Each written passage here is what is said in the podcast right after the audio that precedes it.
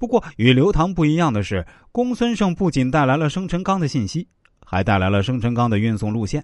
后一点很重要。公孙胜当时是说道：“这一事不需去了，贫道已打听，知他来的路数了。只是黄泥岗上大路来，同样是关于生辰纲。刘唐的信息是准确的，而其他信息支撑缺乏。相比之下，公孙胜虽然没有抢到送达信息的第一点。”但关于生辰纲的其他信息，公孙胜都调查清楚了。显然，对生辰纲如何抢已经有了基本打算。同样一件事刘唐说的是抢不抢这套宝贵，晁盖大哥你定。公孙胜却在说：“晁盖大哥，我们沿着这条路去抢，因为这次抢劫生辰纲对梁山历史发展有绝大影响，这是个里程碑式的活动。”因此，在这次抢劫中有功之人，日后在梁山都占据着相当的位置。除白日鼠白胜之外，其他人都在三十六天罡之列。公孙胜因为在江湖上的美名，在林冲火并王伦之后，更是高居第三位，算是位极人臣。公孙胜的第一次隐退，尽管在江湖上有名望，又排在梁山第三位，但在相当一段时间内，公孙胜在梁山并无太大建树。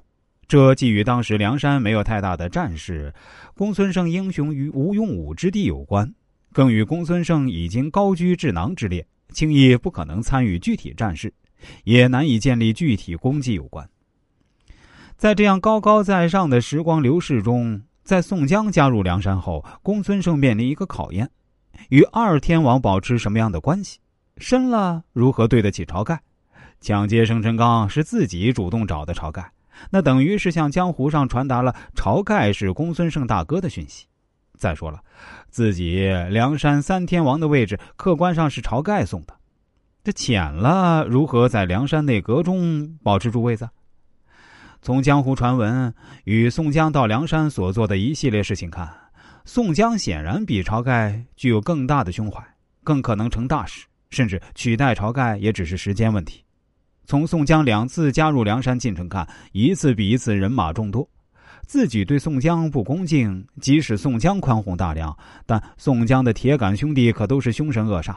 时日一长，腹背受敌是不可避免的。通盘考虑下，公孙胜决定以退为进。他决定借回家探视母亲之机，先退出梁山。如果宋江需要公孙胜，会想尽办法挽留。如果不挽留自己一个道士，混至江湖第一大团伙的第三号人物，也足够体面了。再出山也足够回忆的。